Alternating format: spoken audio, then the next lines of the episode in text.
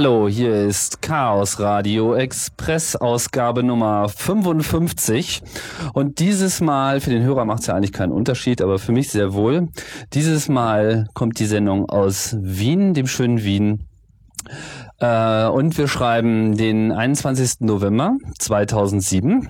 Und diesmal geht's mal um was ganz was anderes.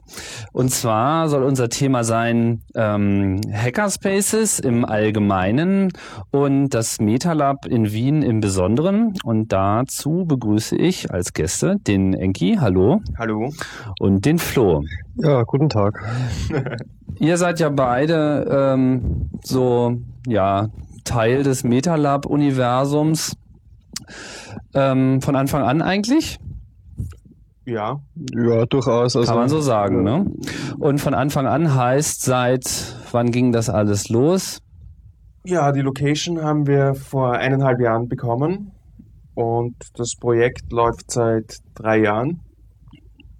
Okay, und dann sollten wir jetzt auch vielleicht mal erklären, was es ist. Also was ist das MetaLab? Ähm, was muss man sich darunter vorstellen? Ja, angefangen hat das Ganze deshalb, weil wir einen Platz gesucht haben, wo Leute, die ähm, technisch interessiert sind, sich außerhalb vom Netz treffen können. Also im echten Leben quasi und gemeinsam reden, Sachen umsetzen und einen Platz haben, um äh, Projekte zu gestalten und zu wir bauen. Wir haben einfach gemerkt, es gibt äh, eine ziemlich aktive Szene in Wien, die sich durchaus auch schon in Vereinen, aber auch oft ohne irgendeine fixe Struktur getroffen hat, äh, an Projekten gebastelt hat und die sich um, über Umwege teilweise gekannt haben, aber doch nicht alle. Und wir haben gesagt, äh, immer irgendwo so nebenbei dranhängen, Projekte zu machen, wo das eigentlich gar nicht wirklich den Platz hat, das ist nicht richtig. Wenn wir einen Platz suchen, der einfach nur Infrastruktur ist, wo Leute Projekte machen können, dann können all diese gestrandeten Projekte die keinen Platz, kein Zuhause gehabt haben, sich dort treffen, austauschen und natürlich auch Synergien zwischen den Projekten sich entwickeln. Was war denn die Situation vorher in, in, in Wien? Also ich meine, was, was, was, macht die, was hat die Situation in Wien so unbefriedigend gemacht? Du hast eine Menge äh, Leute gehabt, die coole Dinge gemacht haben, die online sehr aktiv waren, die man auch gekannt hat, von Mailinglisten, äh, von, von Webseiten, von Projekten, die sie gemacht haben, ab und zu irgendwo auch Veranstaltungen getroffen hat.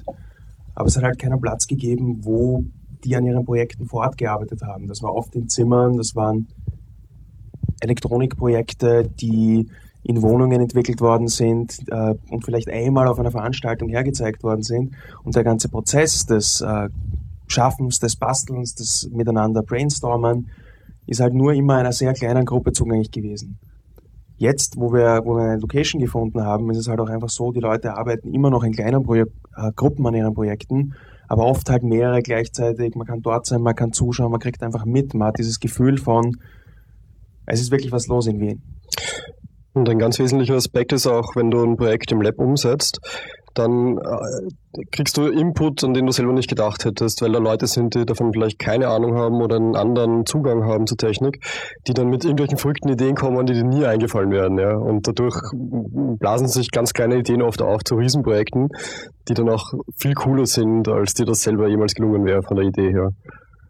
Du hast auch dem, Enki, du hast auch auf dem ähm, Kongress auch mal einen Vortrag dazu gehalten und dann stand das Ganze aber so ein bisschen unter dem Gesamttitel Hackerspaces. Was, äh, was, was hast du da dargestellt und was, also was macht für dich ein Hackerspace aus? Ein offener Platz, der, also es gibt Gibt es denn andere? Es gibt einige Hackerspaces. Die Frage ist, wo ziehst du die Grenze? Es gibt einige Gruppen, äh, auch im Security-Bereich schon länger, die sich kleine so Lofts oder was auch immer, zehn Personen zusammen einen Platz genommen haben. Für mich ist aber ein Hackerspace erst dann wirklich ein Hackerspace, wenn er offen ist, wenn er viele verschiedene Interessensgebiete versucht zu vereinen und nicht sagt, das ist unser Thema, sondern sagt, äh, hier ist Raum und coole Leute können coole Projekte damit machen. Das heißt, ich glaube, das ist eine, eine der starken Eigenheit, dieses offene Zulassen, dass neue Leute reinkommen und auch den Input, den sie reinbringen, äh, frei zuzulassen. Ich meine, was heißt denn frei? Also die Tür steht irgendwie den ganzen Tag offen und man kann einfach reinlatschen und Nicht machen, was man will. Aber es gibt dann, sei es, äh, du weißt, du kannst vorbeischauen. Es gibt zumindest einen Tag, wo geöffnet ist. Es gibt einen Weg, wie du die Community heißt dich willkommen, dass du reinkommst, zeigt dich rum, gibt dir eine Möglichkeit, diese Infrastruktur mal zu nutzen. Natürlich kannst du nicht alles machen, aber du kannst äh, einfach mal veranfragen, du kannst anfangen, Dinge zu machen und du musst dann halt ausmachen, dass du nicht andere störst. Du kannst natürlich nicht den Raum gleichzeitig nutzen, wenn jemand anderer ihn nutzt. Aber prinzipiell steht dir frei, dort äh, auch komplett andere Dinge zu machen. Also wir haben Leute gehabt, die haben Seifenworkshops, wir haben Theateraufführungen gehabt. Wir beschränken uns nicht einfach auf diese Technik. Es ist eher technikaffin oder mit Technologie coole Dinge schaffen, aber es muss nicht immer strikt, äh, es muss nicht freie Software sein, es kann auch Mac sein, es muss nicht Mac sein, es kann auch freie Software sein. Wir haben sogar Windows-User. Wow. Ja, den kenne ich auch. ja. Und ähm, MetaLab selber ist ein Verein? MetaLab ist als Verein organisiert. In Österreich muss man Vereine anmelden. Also es gibt keine Unterscheidung Verein, eingetragener Verein. Jeder Verein muss bei der Polizei angezeigt werden und dann muss man abwarten, dass keine Unterlassungserklärung kommt. Aber man muss, man, er muss sofort angezeigt werden. Dann Ganz genau, ja. kann man sich dann für später sparen. Genau. Mhm. Super. Ja, also wir haben jetzt lange Zeit dann mal versucht zu erklären, was wir da eigentlich machen wollen. Ist ja ganz schwer. Du bist in einer Stadt, du hast in anderen Städten gesehen, wie Leute coole Projekte gemacht haben, äh, in den, in den CCC-Clubs, in der Seabase, äh, viele verschiedene Geschmacksrichtungen, oft auch einfach gefärbt von den Leuten, die dort sind, von den Interessen, die sie haben. Und dann denkst du dir, du willst sowas hier machen und hast halt einen ganzen Haufen Leute, wo du dir denkst, die passen da sowas von rein. Sie kennen es nur nicht. Wie bringst du die rein? Und äh, auch ganz wichtig, denen zu sagen, wir wollen nicht eure Sache unter unser Label stellen oder so, sondern wir haben einfach mal gesagt, was wir wollen ist Infrastruktur, die wir gemeinsam nutzen können. Und dann sind, haben wir auch gemerkt, wir brauchen da Vielfalt. Dann haben wir Hardware-Bastler kennengelernt zum Beispiel. Haben wir gesagt, super, es wird jede Menge äh, also Equipment dort, Hardware-Bastler haben einen Grund vor Ort zu sein, das haben Software-Leute nicht so stark, dadurch ist auch immer gleich wer dort.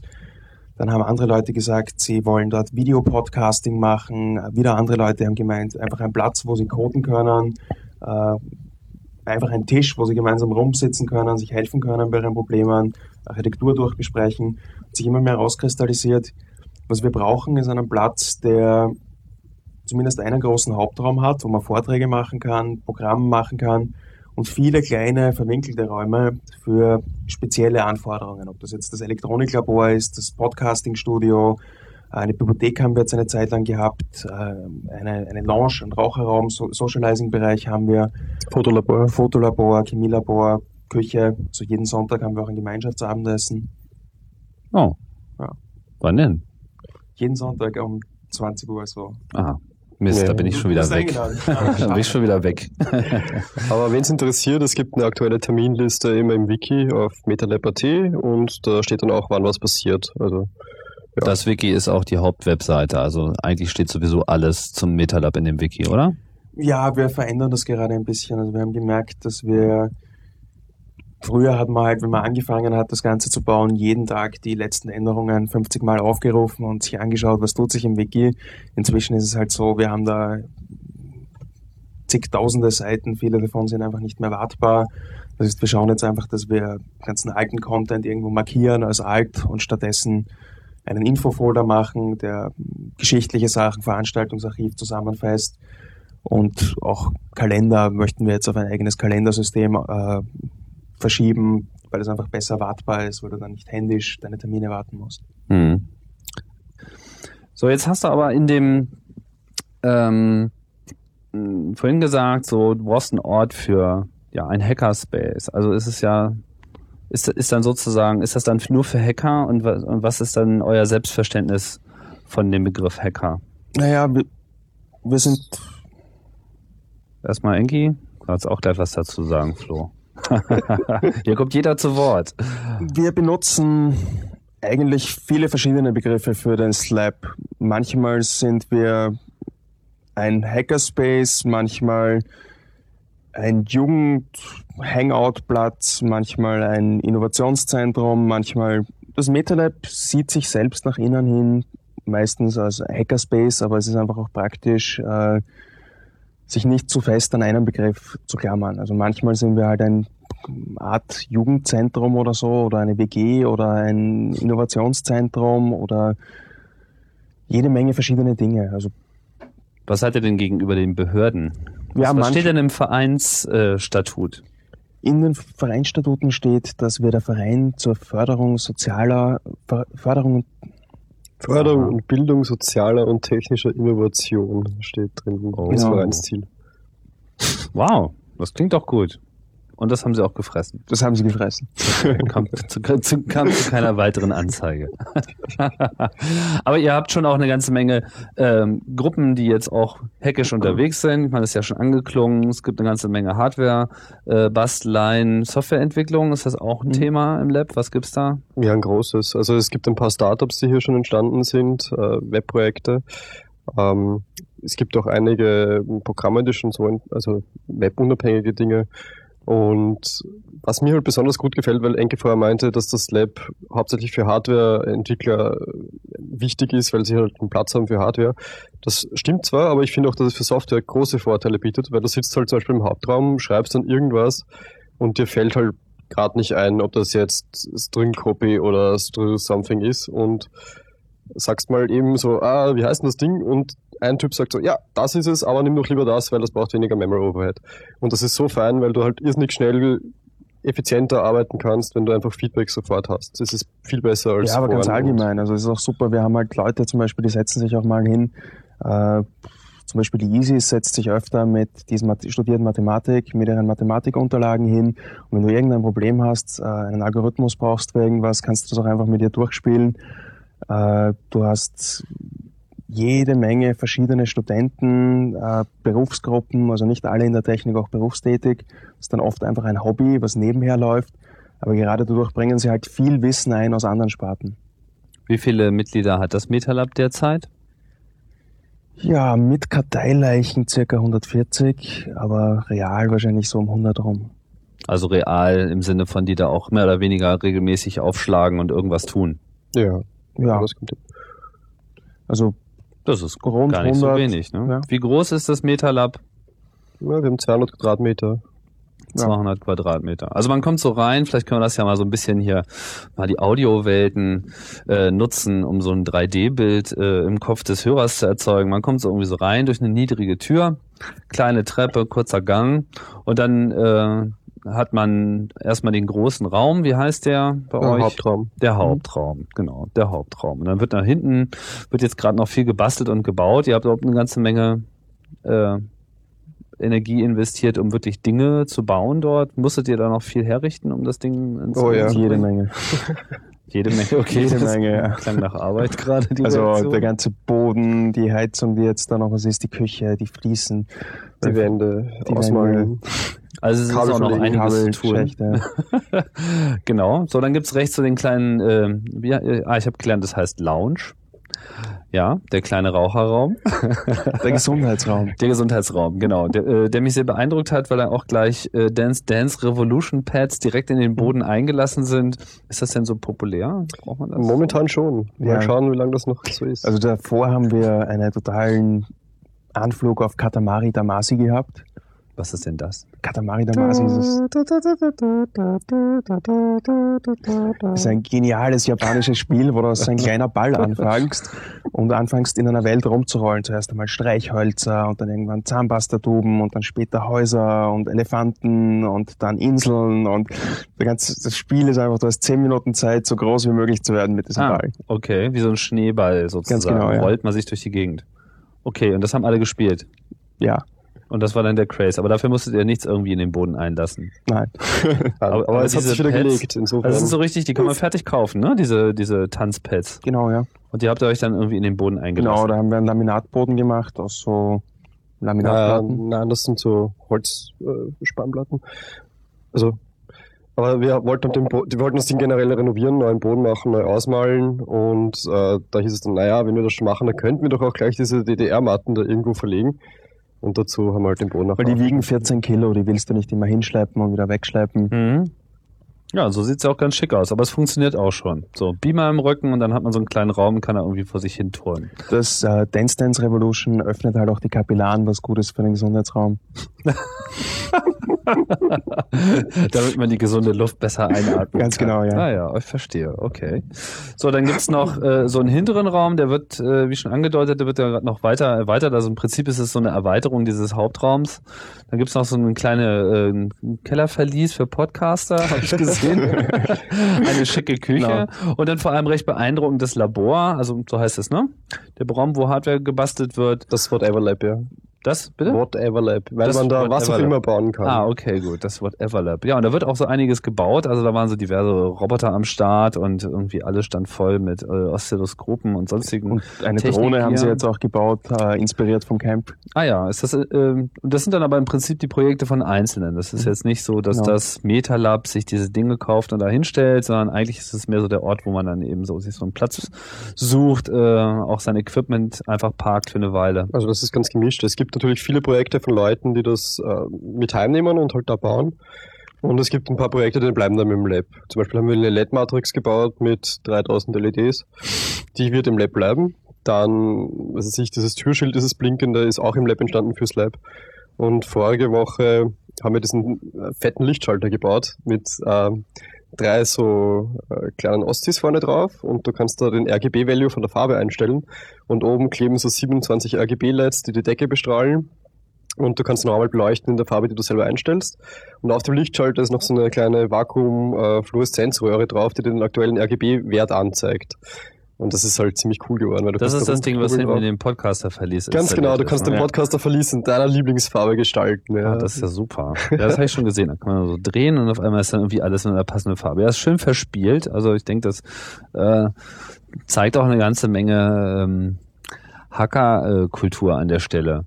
Ähm, die, war, war denn das überhaupt ein Problem, so einen Ort zu finden in Wien? Also ich bin ja jetzt nicht so vertraut mit, äh, wie einfach das jetzt hier ist. Das Ja, häufig aus- war Ich- schon schwierig. Moment, ich, aber- ich höre ja häufig aus anderen, anderen Städten so, ja, sowas hätten wir ja auch gerne, so, aber hm, geht gar nicht. Das nicht Schwierige so war nicht das Finden vom Platz. Da haben wir Glück gehabt. Da haben wir zuerst eine andere Location vorher noch gehabt, die auch fast gepasst hätte. Klar, wir haben jetzt ein Riesenglück gehabt mit diesem tollen Platz. Äh, viel besser wäre es nicht, wäre nie und nimmer gegangen. Das Schwierige war einfach mal zunächst den Leuten zu erklären, was es ist und genug Leute zu finden, die sagen, wir zahlen das gemeinsam. Weil du fangst nicht einfach mal an mit irgendeinem abstrusen Plan und gehst wohin und holst dir Förderungen oder sonst was, sondern wir haben gesagt, wir müssen das selber finanzieren können. Wir brauchen genug Leute, dass es wirklich einen Sinn macht und dann brauchst du mal, haben wir mal lange, über Jahre eigentlich mal diese Idee rumgespielt, irgendwann angefangen, eine Unterschriftenliste zu machen. Und wenn du dann mal Leute hast, die sagen, sie zahlen 20 Euro im Monat, dann hast du einen gewissen Geldbetrag, mit dem du rechnen kannst und musst eigentlich nur noch rumlaufen täglich und schauen, in den Bezirken, die dich interessieren, gibt es da freie Locations. Das heißt, das, was. das Prinzip ist, dass das MetaLab sich finanziell selbst trägt. Ganz genau, ja. Ohne nennenswerte Zuwendungen. Sollte es sowas geben, dann fördert Nur das für eher die Projekte. Infrastruktur und so Infrastruktur, Projekte, Renovierungen, aber alles einmalig. weiter. Mhm. Und ähm, da habt ihr dann diese 100 Leute sozusagen auch wirklich gebraucht. Ja. Also unsere Rechnung war eigentlich, wir wollten zuerst ein Lokal, was 800 Euro billiger war. Äh, das haben wir aber verloren, weil das hat eine Theaterkonzession und der Besitzer wollte das lieber an das, einen, eine Theatergruppe geben. Und dann sind wir erstmal da gestanden und dann ist irgendwie auch schon ein bisschen das Vertrauen, schaffen wir das jetzt noch, äh, eine Location zu finden und so schon wieder angefangen, ein bisschen abzuebben. Und dann haben wir eben, hat jemand einen Parkplatz gesucht, der Peter in der Gegend, und hat zufällig dieses Lokal gefunden, hat sich mal erkundigt, hat gesagt, gut, das ist aber 800 Euro zu teuer. Dann haben wir rumgerechnet, rumdiskutiert und, und hin und her, haben zwischendurch noch überlegt, ob wir ein, ein Drittel so großes Lokal irgendwo in einem Außenbezirk nehmen sollen, klein anfangen und wachsen. Und irgendwann haben wir dann einfach gesagt, nein, okay, wenn wir es schaffen, dass jetzt mal 40 Leute auf einmal 240 Euro, also einen Jahresbeitrag zahlen, dann können wir anfangen und haben sechs Monate Zeit, unsere Mitgliederzahlen zu verdoppeln und dann geht sich das aus. Wir haben gesagt, wir gehen das Risiko ein und es hat geklappt. Mhm. War das denn das, also wie war denn so die Risikobereitschaft bei äh, allen? Ich meine, könnte mir vorstellen, dass man da so einige Überzeugungsarbeit hat leisten müssen, um dann so Einzelne auch mitzuziehen? Oder war so der Druck äh, auf alle mit, oh Gott, wir haben sowas nicht, wir brauchen sowas so groß? Nein, genug? die Angst war riesig und auch der, der Zweifel, die Skeptik, ob das überhaupt möglich ist, äh, was das ist, wie das Sinn macht. Da auch angefangen damit, dass äh, so äh, einige Hardcore-Techniker haben halt dann Angst gehabt vor Partys, Veranstaltungen, Nicht-Technikern. Äh, die Nicht-Techniker haben gemeint, das ist zu vernördert. Alle haben irgendwie Angst gehabt, wir können das nicht machen, weil äh, es wird nicht klappen, das Zusammenräumen und so weiter. Es hat sich auch gezeigt, dass es nicht funktioniert, aber der Platz läuft halt trotzdem. Also es war viel Angst einfach so, wenn das, also wenn, wenn A, dann geht das nicht. Und wir haben einfach gesagt, gut, wenn die Probleme auftreten, werden wir auch noch Lösungen finden. Wir müssen mal anfangen. Wie, wie werden denn Entscheidungen gefällt? Also ich meine, mit so einem Verein, gut, es wird sicherlich einen Vorstand geben. Die Frage ist, ist das dann nur das, das Gremium der Verantwortlichen und Schuldigen mhm. oder sind das auch die, die dann die Entscheidungen fällen? Es, es kommt natürlich auf die Frage darauf an. Wenn es jetzt darum geht, äh, jemand hat die Idee, jetzt 10.000 Euro auszugeben für einen Plasma-Flat-Screen, dann wird man das vielleicht mal eben mit einem Vorstand abklären und mal drüber nachdenken, ob das Sinn macht, Geld für sowas auszugeben. Und dann wird die Entscheidung natürlich nicht von Einzelpersonen getroffen, wenn es mal um was um, um große Geldbeträge geht. So. Wenn es jetzt darum geht, in welcher Farbe man die Decke anstreicht oder welche Lampen man aufhängt, dann setzt man sich in der Gruppe zusammen, macht ein Konzept und dann findet man einen Konsens und dann macht man das. Und meistens ist es so, dass Entscheidungen dann erst getroffen werden von Leuten, die sehr genannt machen. Vor allem wenn Sachen sind, die wenig Budget fressen, kaufst du dir die Farbe, die dir gefällt und streichst die Tür in dieser Farbe an. Ja. Und erstaunlicherweise klappt das ziemlich gut. Ich habe gedacht, dass am Anfang, wenn da zu viele verschiedene denkende Menschen aufeinandertreffen, dass das dann total zerfällt und ein Teil so aussieht und ein Teil so. Aber ja, solange es in einem gewissen äh, Rahmen be bewegt, kann der Einzelne da durchaus machen, was ihm gerade gefällt und es passt alles sehr gut zusammen. Und ich mag ja am Lab auch sehr gerne diese ganzen kleinen Details, die man erst sieht, wenn man schon länger da ist und ähm, die Leute ein bisschen kennenlernt, vor allem auch diese ganzen Sachen auf, die irgendwo in einem Eck hängen, wo man sich denkt, ah ja, das ist von dem. Die oder? kleinen Scribbles und Zeichnungen zum Beispiel, die äh, da so versteckt sowas. sind. Mhm. Ja, davon gibt's ja eine Menge.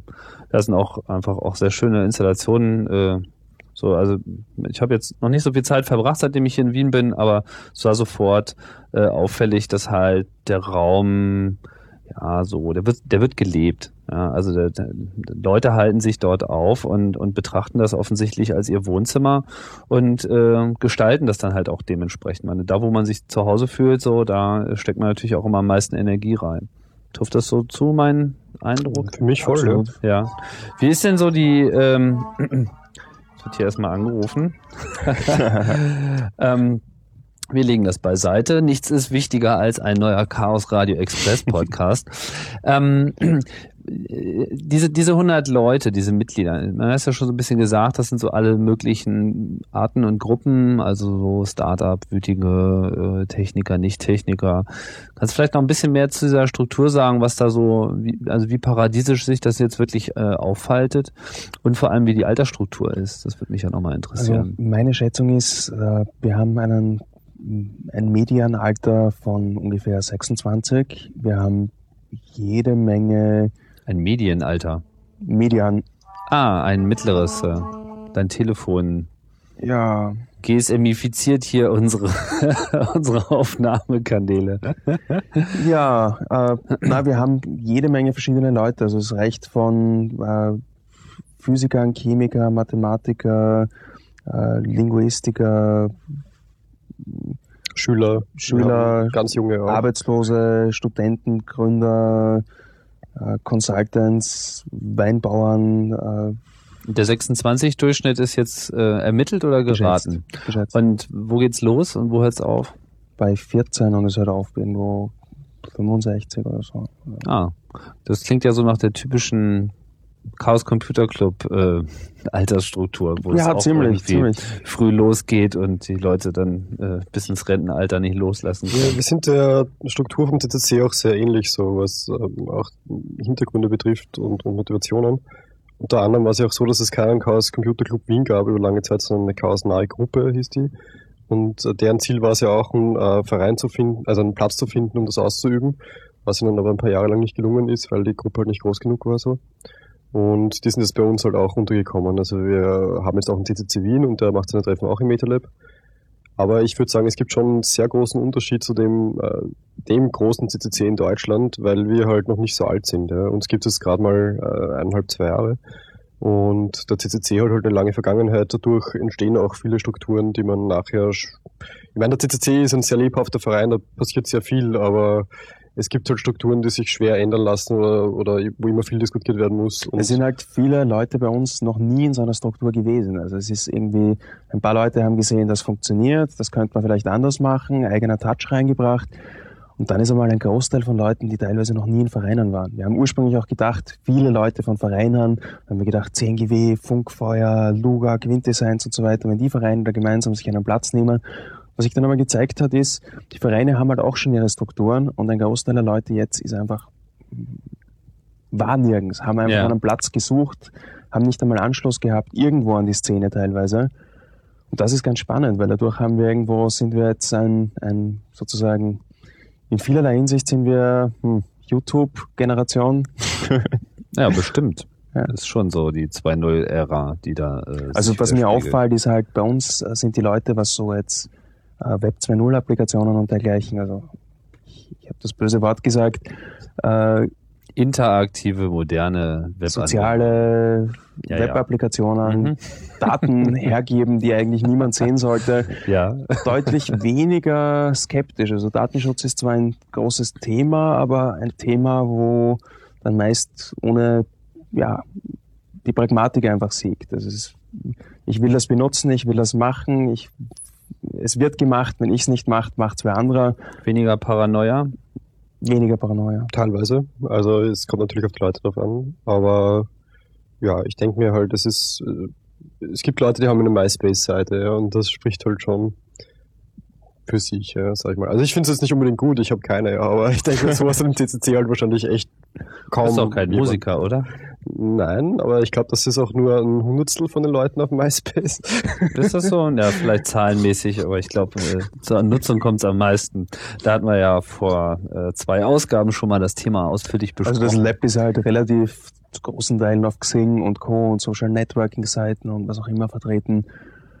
Die Wird das dann auch diskutiert? Auch. Also ich meine, ist das dann auch, gibt, gibt es auch eine inhaltliche Auseinandersetzung oder ist das MetaLab jetzt einfach nur so der Hobbykeller von allen und man trifft sich irgendwie? Es gibt eine inhaltliche Auseinandersetzung, aber es gibt halt auch im Unterschied zum CCC nicht eine offizielle Meinung. Es gibt prinzipiell die Meinungen vom Verein als solches nach außen hin beschränken sich auf allgemein Bedingungen, solche Plätze schaffen zu können und Projekte in ihnen durchzuführen.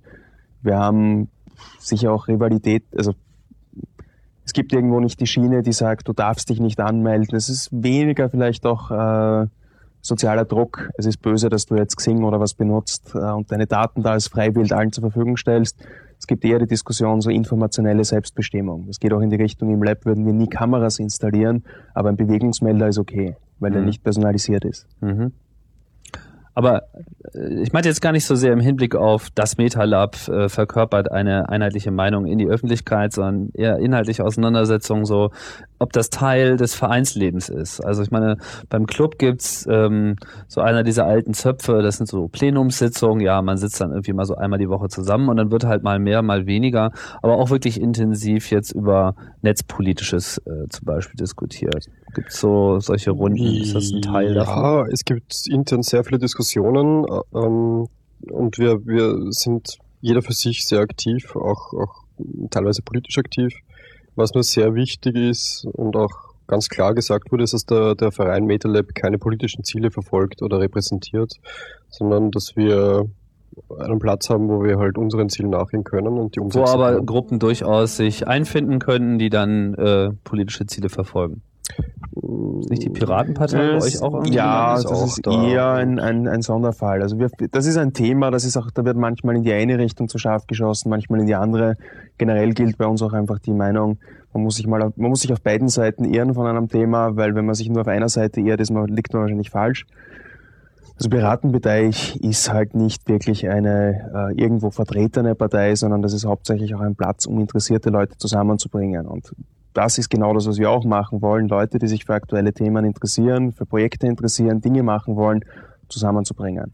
Mhm. Also wenn die jetzt da ihre Parteiplattform aufbauen würden, also als, als Wahlbüro oder was auch immer in der Art, dann wird das sicher Unbehagen auslösen. Ja. Es hat auch schon einmal aber, aber es, ist, es ist so ein Ort, wo so auch solche Dinge entstehen können. Absolut, also, ja. Okay. Es, es, es werden auch Dinge von dort aus organisiert, Veranstaltungen, nur äh, gerade wenn es jetzt auch um Copyright-Themen und so gehen, die einfach wirklich viele Leute in der Gruppe beschäftigen, kommst du nicht ganz drum, hin, drum rum, einfach einen Standpunkt zu haben, nicht nur als Privatperson, sondern wenn einfach alle fast schon der gleichen Meinung sind, kriegt der Verein natürlich auch eine Färbung in der Richtung. St ähm, stell, stellt denn das MetaLab seinen Mitgliedern eigentlich auch irgendwelche Dienstleistungen bereit? Also, was weiß ich, kriegt man gleich einen Mail-Account, wenn man da irgendwie reinmarschiert oder gibt sonst irgendwelche Dinge oder ist das nicht so, geht es eigentlich nur so um den Platz? Ja, das MetaLab hat viele äh, Sachen, die du zu Hause nicht hast, zur Verfügung. Also wir haben zum Beispiel, die Bibliothek ist jetzt gerade im Umbau, aber wir haben da Bücher stehen, die du nicht kaufen willst, weil sie einfach schweineteuer sind. Oder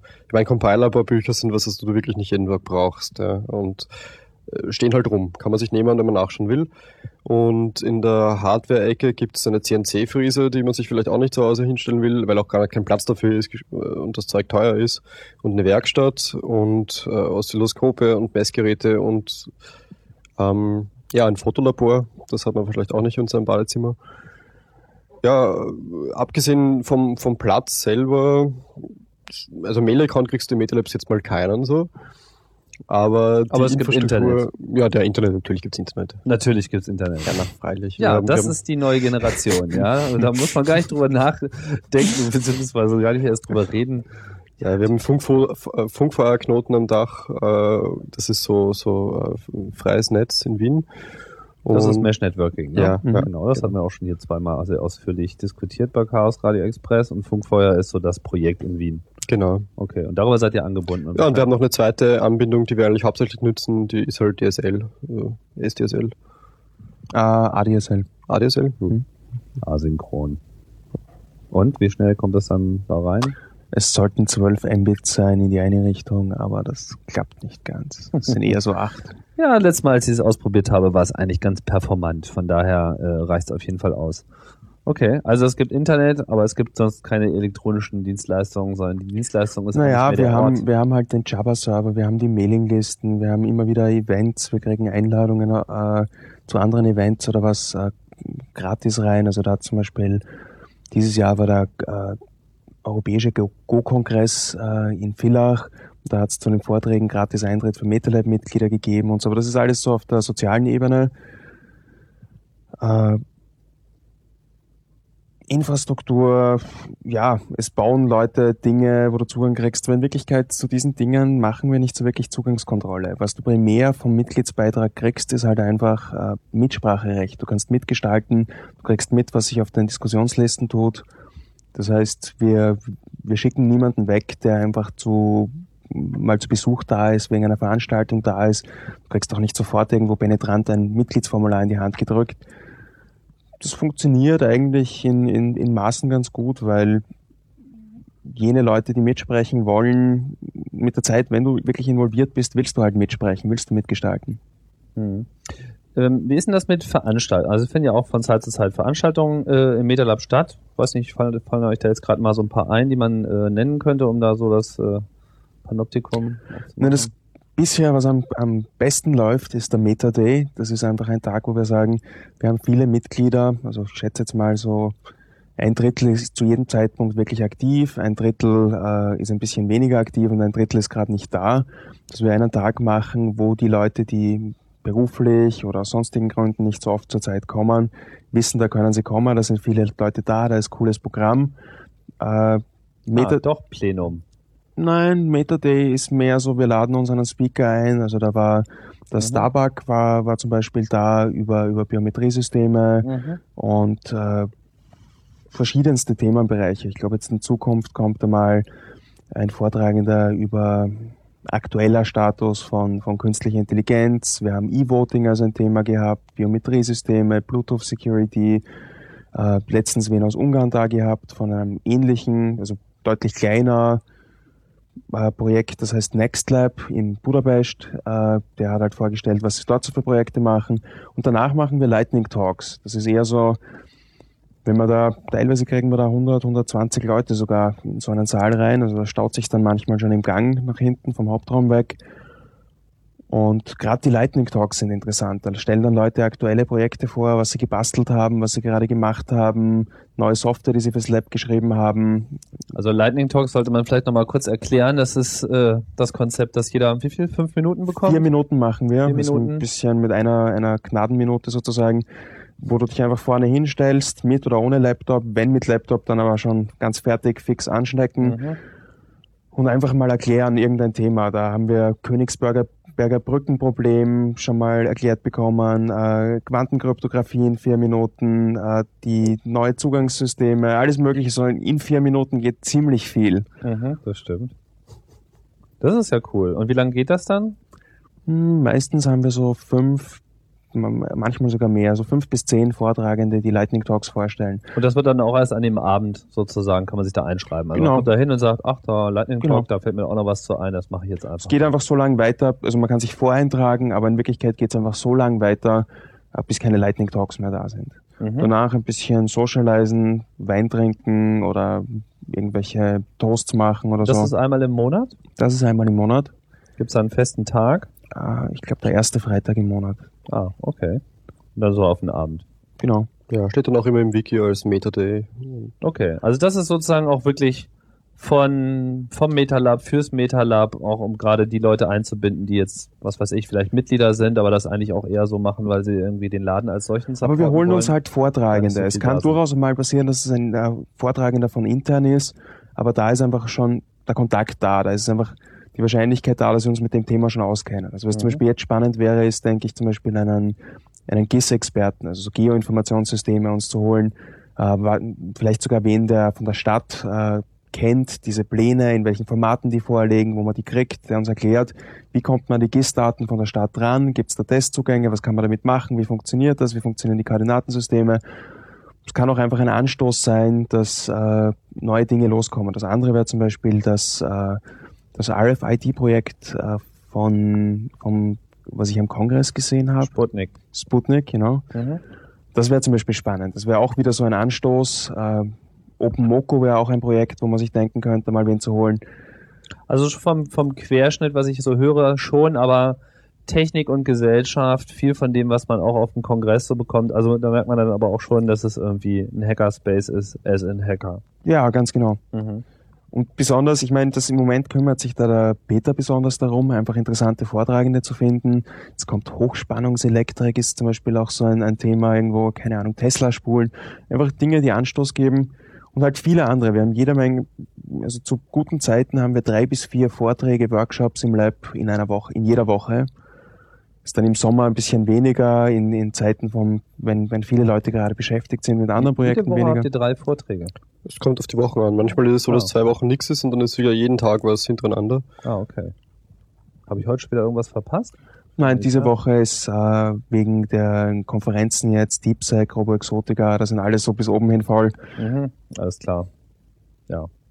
Und ähm, an Veranstaltungen, die jetzt nicht so sehr aus äh, Metalab Urschleim sich zehren, was, äh, was kommt dann so zu Gast? Also, Wir haben den Webmontag schon ein paar Mal bei uns gehabt. Das ist so der lokale Webentwickler-Stammtisch. Also wirkliche Entwickler auch da, was selten ist auf diesen ganzen New Economy Stammtischen. Alles, was irgendwo ein bisschen entwicklerlastig ist, die Free Software Foundation Europe, Wien trifft sich hier, also manche Künstlergruppen, Gaming-Sure-Fixers, also auch von wirklichen Spieleentwicklern, äh, Demoszene-Treffen haben wir schon gehabt. Äh, es steht in Wirklichkeit offen. Also im Grunde die Policy ist, man muss halt von den 40 Leuten, die einen Schlüssel haben, irgendwen schnappen, dass er aufsperrt und ein bisschen den Liaison zum Lab macht. Und da kann in Wirklichkeit jede Gruppe eine Veranstaltung machen, kann im Grunde alles im Lab machen, bis irgendwo dann Einsprüche kommen, dass diese übermäßige Benutzung, das stört, dass die, die Räume nicht zusammen, muss man es halt ausdiskutieren. Aber also ihr nehmt jetzt auch nicht für alles Geld, sondern das Wir nehmen hängt immer so ein bisschen Geld. davon ab, wie sehr das so in den Nein, wir haben keine, keine Veranstaltungen, wo die Leute dafür zahlen. Also es sind dann auch so Vereinbarungen. Wir haben zum Beispiel einen Regie-Workshop gehabt und einen äh, Fotografier-Workshop, äh, wo einzelne Teilnehmer, glaube ich, mit Essen 15 Euro pro Tag gezahlt haben. Für MetaLab-Members war das dann gratis. Dafür haben sie das Lab nutzen können als Ort. Also so in der Richtung. Ich, wir versuchen Nur wo Kosten entstehen, muss man halt schauen, dass die auch irgendwo wieder reinkommen. Aber im Großen und Ganzen sind Mitglieder zahlen ja auch ihr Mitgliedsbeitrag jedes Monat, der ist bei 20 Euro momentan. Und dadurch hast du auch das Recht, alles zu benutzen und, und mitzumachen bei allen Veranstaltungen. Und wenn du halt kein Member bist, dann kannst du mal vorbeikommen und das alles anschauen. Und es wird sicher niemand heimgeschickt, nur weil er jetzt nichts zahlt dafür. Das, ja. Wenn uns jetzt so einer zuhört und sich denkt, so, oh, MetaLab ist ja toll, so, und ähm, wie, wie kommt er dann zu euch? Wo, wo ist das MetaLab? Das MetaLab ist in der Rathausstraße 6 in Wien, das ist im ersten Bezirk, neben dem Rathaus. Und wir haben eigentlich. Also regierungsnah. ja, ganz sicher. Chaos Computer Club Berlin ist ja auch äh, in Spuckweite vom Ja, genau. Bundestag. Ja, wir haben, wir haben das, ja, ganz regierungsnah. Aha. Also Ja. im ersten Bezirk, also mitten in, mitten, in der Stadt. in Wien. Wir Also haben einen eigenen. U-Bahn-Aufgang äh, bei der U2, wo man raufkommt und das Lab sofort zieht. Also keine zwei Minuten von dort. Und es ist eigentlich auch immer offen. Es ist fast 24-7 offen, aber ich würde trotzdem, wenn man gerade, wenn man keinen Schlüssel hat, schaut man entweder auf die Webseite, wir haben so einen Sensor, der sagt, ist gerade geöffnet, es gibt ein Telefon, man kann anrufen. Das ist die 0720 00 23 23 und, Und äh, dann? ja, Ach, dann geht vielleicht jemand ran. man geht vielleicht. Achso, ich dachte, es wäre Nein, so eine Computerstimme, die sagt, das Metalab ist geschlossen. meistens hebt dann irgendwer ab und meint so äh, Friedhof Stammersdorf Süd oder man muss dann schon wissen, wo man angerufen hat, dass man sich auskennt. Ja, und Und wenn jetzt Leute ähm, so ein bisschen Blut geleckt haben und sich denken so, oh, das könnte ja dann irgendwie auch was vielleicht für mich sein, was, was würdet ihr denen raten? Ja, komm vorbei. Also am Abend ist immer jemand da. Auf der Webseite ist halt der aktuelle Status, den man ablesen kann. Und beim ersten Mal ist es vielleicht nicht so blöd, wenn man mal an einen Tag kommt mit einem eingetragenen Termin, Ja. weil es sind zwar die meisten Leute sehr freundlich und führen gerne herum und erklären Dinge, aber es ist halt, äh, dann hat man halt vielleicht am nächsten Tag eine Deadline, äh, sei es für die Uni oder für einen Kunden und ist dann doch nicht ganz so freundlich. Also es ist schade. Wir haben manchmal Leute, die kommen rein, es kümmert sich niemand um sie, es kann auch gerade niemand. Die gehen dann wieder, kommen vielleicht nie wieder. Also am besten beim ersten Mal, bevor man Leute kennt, bevor man schon sich ein bisschen zurechtfindet, zu Veranstaltungen kommen. Wie zum Beispiel den Metaday. Metaday ist perfekt. Mhm. Metalab hat ja auch so sein eigenes Fernsehprogramm, Ja. ähm, ein Videopodcast, äh, Alert the Internets. Schon mal gehört? Flo? Ja, ja, hab ich schon mal gesehen. Ich weiß nur gerade ein bisschen so. hey, warst was? gerade verwirrt, Fernsehen? ne? Ja, also ich finde ja, aber das ist ja das eigentliche Fernsehen. ähm, das macht der Kiwagi, macht er auch, äh, macht er auch sehr unterhaltsam. Ähm, sind ja immer lustige Ausschnitte aus dem äh, täglichen Metalab-Leben zu sehen. Das ist so die immer ganze Metalab Zeit mit der Soap Opera. Kamera rum? Das ist die Soap Opera. Ja. Ich frage mich immer, ob man das als Außerirdsch, äh, Außenstehender versteht, was da so passiert, weil oft sind da so viele Anspielereien auf irgendwelche Dinge, die Es hier sind gerade- schrecklich viele In-Jokes. Also es ist in sich verstrickt praktisch. Es, es, es ist wahrscheinlich ganz nett von außen so betrachtet, aber ein, es ist eine sehr, sehr satirische Betrachtung von dem, von dem Leben, was einfach passiert und von den Streitigkeiten, den aktuellen Themen, von blöden Witzen. Also ich meine, die LOLcat-Zeit zum Beispiel war horrend. Wir, wir haben das Lab ist einer der infektiösesten Plätze für so Mime, wo die, die ganzen Internetscherze überschwemmen uns bis zum Exzess. bis zum Exzess, bis, bis, wir, einfach, bis wir uns einfach schon gegenseitig schlagen und nichts nicht mehr aushalten und Schmerzen leiden. Und wir haben geglaubt, LOLcats zum Beispiel haben wir überstanden, aber sie machen immer wieder auch ein Comeback, also schwierig. Aber, aber ist es, ist es nicht so ein bisschen, ist es nicht so ein bisschen auch gelebtes Internet? Ist Ja, es nicht es so ein bisschen so das, die, die, die, die, die physikalische Kopie äh, dessen, was man eigentlich sozial im Internet so abfeiert? Das ist die Erweiterung der, der Internet-sozialen Netzwerksache. Also, Aber damit, damit zerstört ihr doch die Illusion, dass Ja, Leute, ja. die im Internet sind, äh, sozial verarmen, äh, keinen Spaß haben und nur darüber nachdenken, wann sie irgendwie ihre Mitschüler erschießen können. ach, ist das so? Ich dachte immer, die Leute, die auf diesen Social Networks sind, sind deshalb da, weil sie gerne 10.000 Freunde haben, die nicht mit ihnen schlafen wollen. Ist das nicht die Idee? Ja, aber mal so ganz ernsthaft. Also ist es schon, ich meine, es sind ja eigentlich auch alles netzaffine Menschen, oder? Die im Metalab abhängen. Also Absolut, vielleicht nicht ja. ausschließlich. Nicht ausschließlich, wir haben Leute, die sind dazugekommen, einfach wegen Freunden dort und so, die haben vorher nicht einmal noch ein Wiki bedient oder wirklich benutzt oder so. Und die benutzen das jetzt, aber die bringen halt anderes Dinge mit. Äh, die, die basteln dort halt coole Dinge, machen Deko, machen, helfen bei Veranstaltungen, organisieren Dinge. Das, das ist irgendwie das Coole. Das Lab hat so viele Imperfektionen, so viele Dinge, die unfertig sind, dass irgendwie jeder irgendwo eine Nische findet, wo er was verbessern kann. Und dann andere Leute, die kritisieren und an, oder also im negativen Sinne und im positiven Sinne sagen einfach, pfah, ist das cool, das, das, das hat gefehlt, das ist, das ist so geil, da kann man auch das dazu machen. Das, mhm. Du kriegst Feedback, du machst irgendwas und Jetzt läuft das Lab seit anderthalb Jahren? Anderthalb Jahren. Wir haben am 10. April, drei Tage bevor dann die äh, Easter Hack damals notübersiedelt ist ins MetaLab, den Schlüssel bekommen, glücklicherweise. Ja.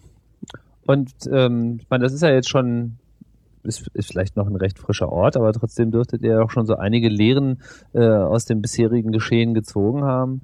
Wenn jetzt andere Leute darüber nachdenken, äh, in ihrer Stadt einen solchen Hackerspace aufzumachen, der sich mehreren Gruppen öffnet, was habt ihr denn da so für Tipps und Ratschläge bei der Hand? Ja, je, jede Menge, jede, jede Menge, Menge, jede, jede, jede Menge. äh, einfach mal anfangen, eine Doku zu machen und daran zu feilen und regelmäßig Updates zu geben und nicht irgendwie davon ablenken lassen, dass äh, Updates zu geben jetzt für wen? Also für die Unbedingt Gruppe, jeder, der sich mal dafür interessiert, irgendwo. Äh, also als erstes geht man los und versucht so viele Leute einzusammeln. Erst einmal macht man irgendein Doku-Dokument, was du in die Hand drücken kannst, fangst einfach mal an, deine eigene Vision zu, ver zu, zu verfeinern. Mhm. Und dann, wenn du Leute irgendwie auch nur einen, einen, den leisesten Glimmer im Auge erkennst, dass sie das machen wollen, dann sammelst du die Kontaktdaten. Du du holst sie auf den Java-Server in Instant irgendwo, wo du sie weiter mit Updates versorgen kannst. Und jede Woche, und wenn du beim Stammtisch allein sitzt äh, und es kommt niemand hin, dann schickst du trotzdem ein Update nachher raus, was sich getan hat. Du hältst die Leute am Laufen, du zeigst, du brauchst, die Leute brauchen eine Weile, dass einfach konstanter weitergearbeitet wird. Ich stecke keine Energie in ein Projekt, was in einem Monat tot ist. Und das wächst dann. Dann kommt da, kommen mehr Leute dazu und dann einfach nicht abschrecken lassen von was schiefgehen könnte, was nicht funktionieren wird, zu, nicht Probleme lösen, die in drei Monaten auftreten, sondern einfach nur mit dem Jetzt beschäftigen. Wenn in drei Monaten das Geld, also man kann vordenken, klar, das ist ein komplett unrealistischer Finanzplan, wird man nicht machen. Aber es könnte schief gehen und ich habe aber keine Lösung, wie ich es besser mache, nicht die Gedanken damit verbringen, einfach mal machen. Leute zuziehen, wachsen, Enthusiasmus verbreiten und es wächst, es wird cool, es spricht sich herum und irgendwann klappt's dann einfach. Einfach auch, auch zusammenräumen. Das sind alles Dinge, die kann man lösen, wenn man, wenn die Location dreckig ist. Das, das Wichtige ist, dass du irgendwas hast, wo du dich festhalten kannst. Bei uns waren das die Mailinglisten, Java und vor allem dieser Infofolder. Der hat es bei uns zwar gar nicht in den Druck geschafft, aber allein dadurch, dass wir einen schön designten Infofolder als PDF gehabt haben, haben die Leute gesehen, wir meinen es ernst, wir wollen das machen. Mhm. Ja, ich kann mich dem nur anschließen und ich finde, dass wirklich die, die, wichtigste Quintessenz von dem Ganzen ist, dass du Probleme dann löst, wenn sie auftreten. Da haben wir uns im Vorhinein so viel Kopf gemacht über Sachen, wie könnten wir das lösen, wenn dann die Raucher mal auf die Nichtraucher treffen würden, angenommen, das könnte jemanden stören. Hey, es war dann, wie es soweit war, eine lange Diskussion und dann hat sich das auch wieder eingependelt und jetzt funktioniert das. Jetzt ist es so, dass wenn ein Nichtraucher da ist, äh, im Hauptraum, und sagt, du, hier ist nicht Raucher, ich bin hier mit meinem Kind, na, klar geht man ins Raucherkammer. Dort ist der Raucherbereich.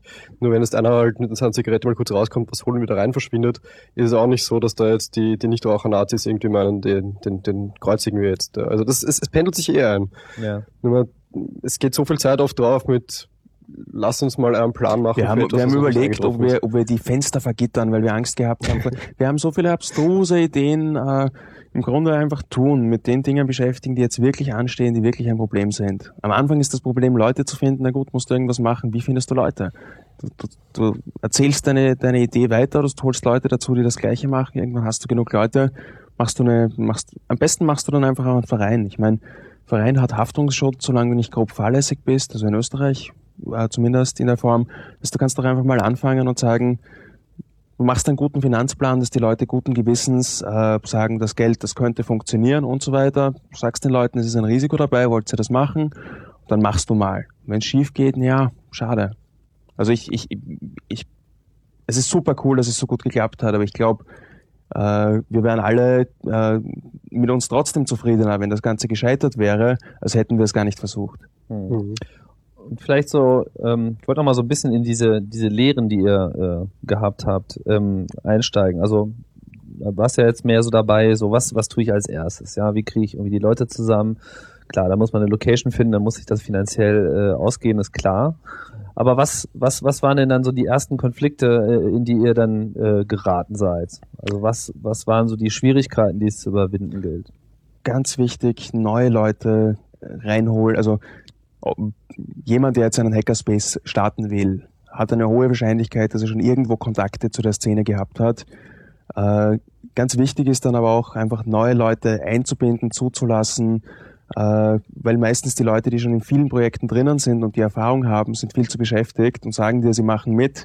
Also dann einfach nicht neue Leute, ganz frische, unbeschriebene Blätter dazu holen und die auch in den Vorstand setzen und einfach die Arbeit machen lassen ein paar Monate mal schauen, was hast du für ein Team ja, sonst lernen. Wenn du gute Leute hast, passiert alles von selber. Wir haben nichts, wir haben den Schlüssel bekommen, die Easter Hack war plötzlich da und alles ist passiert, weil wir einfach schon sieben Monate vorher wirklich wöchentlich Treffen gemacht haben.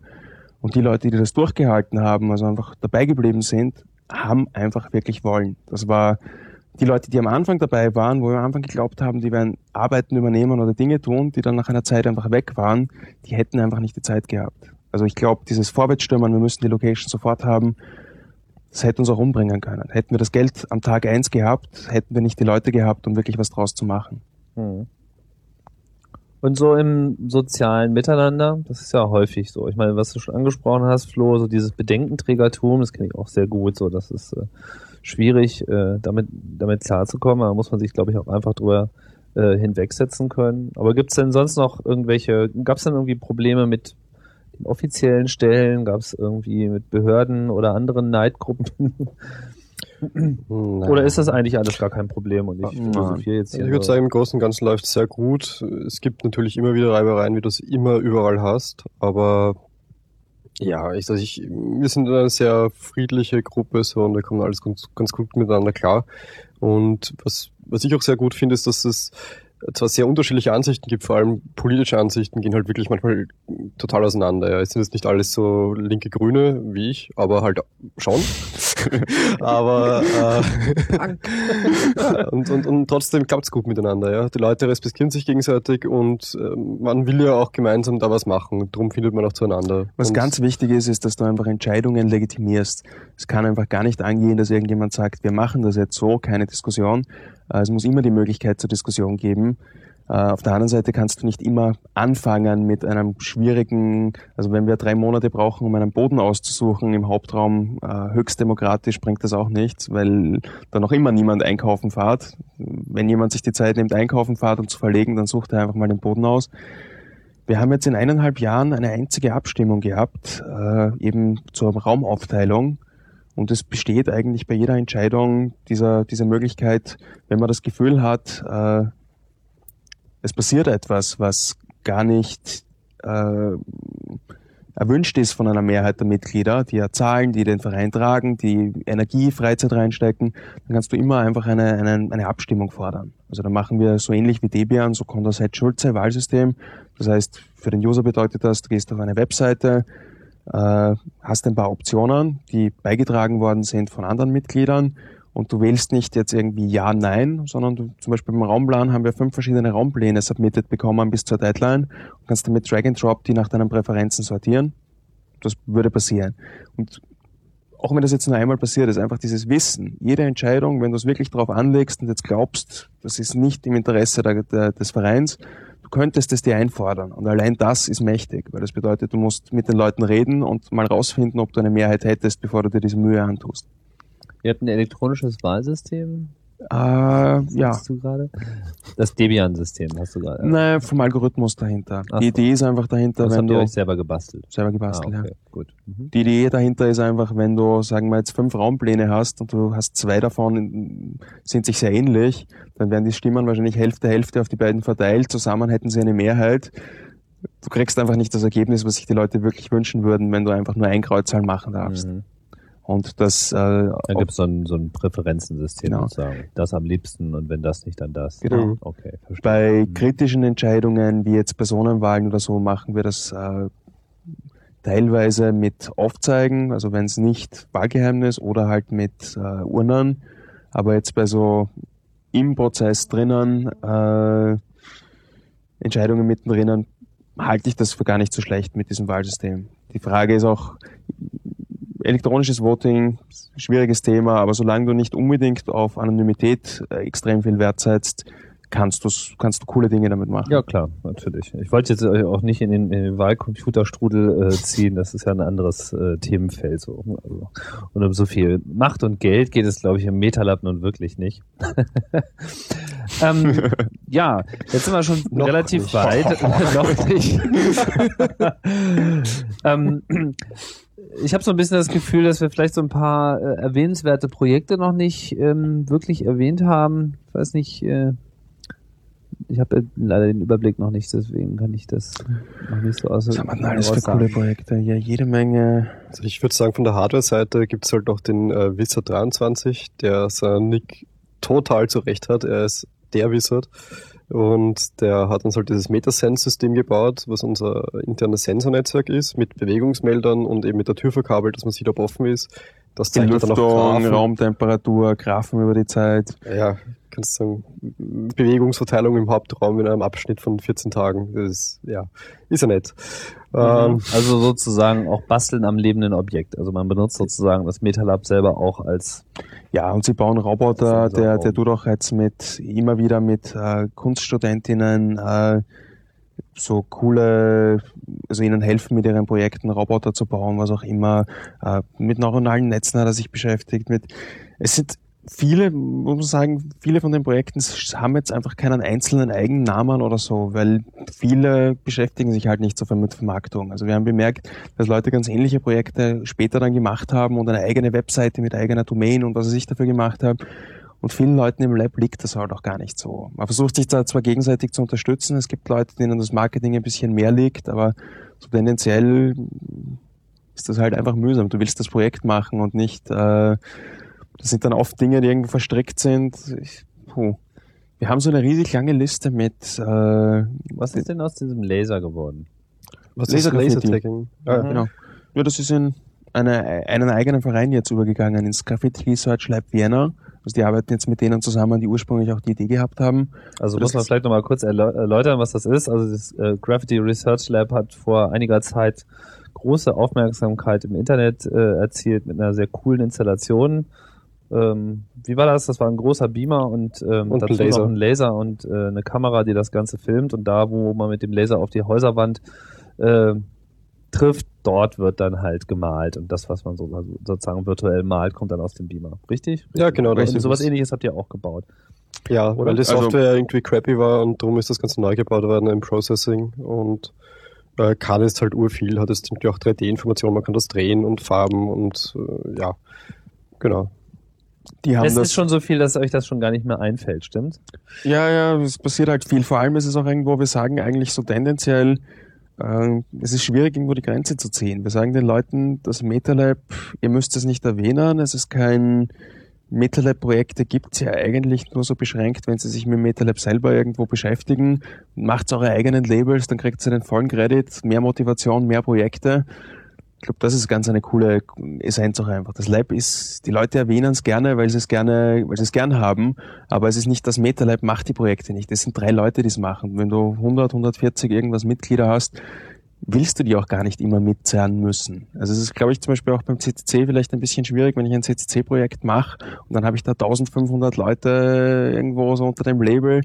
Also wir machen da eher Sublabels. Wir sagen, mach dein eigenes Label für dies, für dies, für dies, für dies und, und nutzt das Lab als Infrastruktur, hol Leute hin. Äh, wenn du Leute triffst, erzähl ihnen vom Lab. Äh, wir wollen mehr, mehr, mehr coole Leute, mehr coole Projekte.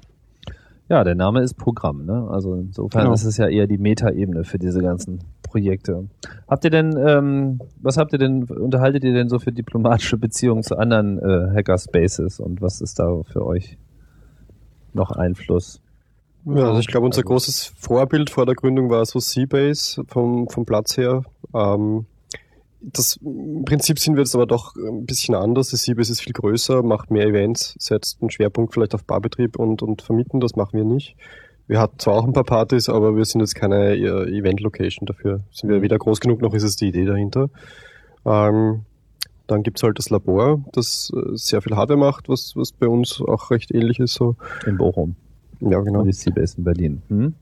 Aber auch, auch CCC in, in, äh, in Berlin, in Köln, äh, ein bisschen rumgereist. Wir haben nicht alles gesehen. Was ich gehört habe, ist auch das äh, Multimedia-Institut Mama in Zagreb cool. Also da kennen wir die Personen. Ich war noch nicht dort leider. Ah, Der Netzladen auf jeden Fall, der, der Jens Olig hat, hat viel Input auch einfach geliefert, auch schon im Vorfeld und auch immer wieder da gewesen und über Hackerspaces generell philosophiert. Äh, hat sich auch so ergeben, dass äh, wie wir das, das Lab gegründet haben, halt auch gerade äh, zwei, zwei vom CCC, der Angelo und die Tina gerade in Wien waren, die da viel, viel Input einfach, weil sie wirklich bei uns hat ja noch niemand in so einem Platz wirklich gelebt, äh, dort gewesen, sondern einfach immer nur zu Besuch gewesen, meistens in Berlin. Äh, viel Input einfach geliefert. Wie ist das denn so mit den Alltagsproblemen? Und auch einfach viel beschwichtigt. Ja, zusammenräumen klappt dort auch nicht, aber es gibt's trotzdem. Genau. mhm.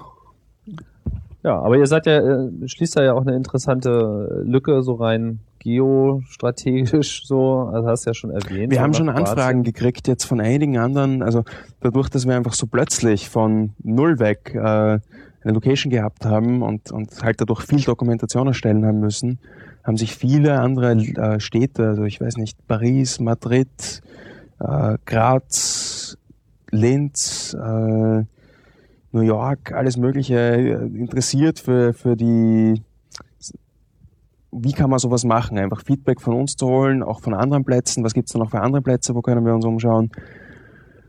Also das finde ich spannend. In, in, in Linz könnte jetzt ein Projekt entstehen, wo vielleicht sogar ein bisschen Startkapital zur Verfügung wäre, dass man da was machen kann. Also so Richtung, da geht's dann wahrscheinlich eher am Beraten, wie finde ich mal die ersten Leute. Oft die, die Sachen, die ich beobachtet habe, waren meist, die gescheitert sind, sind meistens daran hängen geblieben oder weil sie nicht weil sie für sich eine Location bauen wollten. Für sich im Sinne von, mich interessieren diese Dinge. Das ist das Fatalste. Mhm. Mich interessieren diese Dinge und ich habe Freunde, die interessieren sich für andere Dinge und die haben Freunde, die interessieren sich für andere Dinge. Das ist, glaube ich, der Ansatz, den es wirklich braucht. Das ist aber sehr schwer zu verklickern. Die Leute haben dann immer eine sehr klare Vorstellung. Wir wollen, also es wäre zum Beispiel, wenn das MetaLab nur das Elektroniklabor oder so wäre, dann wäre zum Beispiel ich jetzt wahrscheinlich gar nicht dort, weil ich mache halt nichts mit Elektronik und äh, dann wäre wieder jemand anderer auch nicht dort und es wird nicht funktionieren, du brauchst diese Vielfalt.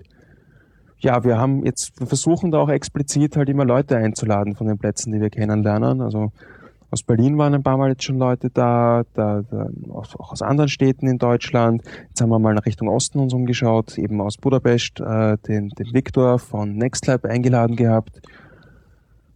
Ich glaube, das ist irgendwo zeitgeistmäßig sind wir jetzt, wird in den nächsten Jahren mehr entstehen. Jetzt habe ich gerade die Info gekriegt, dass der Pre Pattis, der jetzt gerade als Artist in Residence in Wien ist, der ist vom Make Magazine, dass die in, in, in New York recht weit jetzt schon sind dabei, ein eher etwas hardware-lastiges äh, äh, Hackerspace aufzubauen. Angeblich geht jetzt gerade die Noise Bridge in San Francisco in der nächsten Zeit online, äh, wo, wo der Jake Applebaum recht stark involviert ist. Also ich glaube, wir sind da gerade mitten in diesem Zeitgeist drin und es ist ganz wichtig, dass wir dass, alle, dass, dass man sich da mehr zusammenredet und auch gemeinsam Dokumentation erstellt und aus den Fehlern lernt. Was, was der Jens auch begonnen hat mit Design Patterns für Hackerspaces.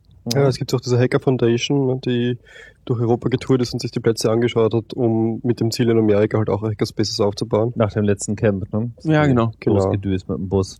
Einmal durch Mitteleuropa. Das muss eine verrückte Tour gewesen sein. Ich war leider nicht dabei. ja. Ja, das, ähm, das, das denke ich auch. Also ich denke auch, dass, also Zeitgeist ist das auf jeden Fall. So, das MetaLab hat da einfach so den Punkt getroffen. So im Prinzip auch ganz gut zusammengefasst, was jetzt schon vorher auch da war, ist ja schon angeklungen, so Seabase und so weiter, das sind ja auch alles schon immer, also Seabase im Besonderen ist ja ein sehr interdisziplinärer Verein auch äh, immer schon gewesen. Also auch da ist es jetzt nicht nur die Nerdkultur, sondern es waren auch so früh netzaffine Leute, aber auch genauso Leute, die einfach expressiv unterwegs sind, was weiß ich, Theaterperformances und ähnliche Sachen. Und das ja dann auch wiederum in diese Kultur dieses Ortes reingesteckt haben und das äh, selber dann auch so der Geburtsplatz war für, für neue Projekte. Und ich halte das für eine gute Sache und ich äh, hoffe, dass wir noch in vielen anderen Städten ähm, solche Läden sehen, wie das MetaLab und all die anderen. Ja, in dem Sinne, denke ich, haben wir es jetzt auch mal ganz gut zusammengefasst. Vielen Dank, Flo und Enki.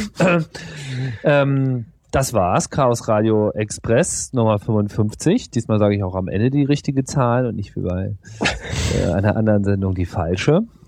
Ähm, aber irgendwelche Fehler werden wir schon gemacht haben und wenn ihr welche gefunden habt, dann könnt ihr uns das alles erzählen und schickt uns eine E-Mail an chaosradio.ccc.de oder seid ganz modern und geht auf blog.chaosradio.ccc.de und kommentiert ganz eifrig in dem Beitrag, der diesem, dieser Sendung äh, gewidmet ist. Längerfristiges auch wir haben ein äh, Wiki, das freut sich immer wieder um, äh, um, um Beteiligung. Ja, und ich sage nochmal Danke in die Runde und dann verabschieden wir uns Ja, auch danke schön für die bei den Einladung. Hörern. Danke vielmals, Bis bald. Tschüss.